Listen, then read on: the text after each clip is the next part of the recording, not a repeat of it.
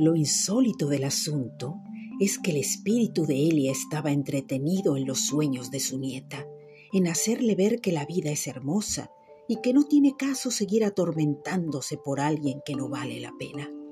De pronto, un viento fuerte entró por la ventana de la casona, que ahora pertenecía a Gavina. Sin duda era la impaciencia de Nicté que la llamaba. Varios frascos de colonia y afeites de la nieta fueron a dar al suelo, despertando de golpe a su nieta. Con asombro encendió la lámpara de cabecera para ver qué había pasado. En cada detalle la mujer encontraba alguna señal de su abuela. Sintió un escalofrío recorrer su cuerpo al mirar una sombra que se alejaba por la ventana, imperceptible entre el viento que mecía las ramas de los árboles, se alejó por el jardín. ¿Una sugestión acaso? ¿El anhelo de encontrarse con su querida abuela?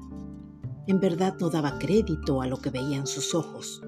Corrió con desesperación intentando saber si se trataba de un ladrón o el alma en tránsito de su abuela. Válgame, de haber sido mi abuela, está atormentada sin descanso, asolada por mis requerimientos. De ser un ladrón, el imbécil no logró más que despertarme de ese sueño tan plácido que no alcancé a recordar con nitidez. Mm.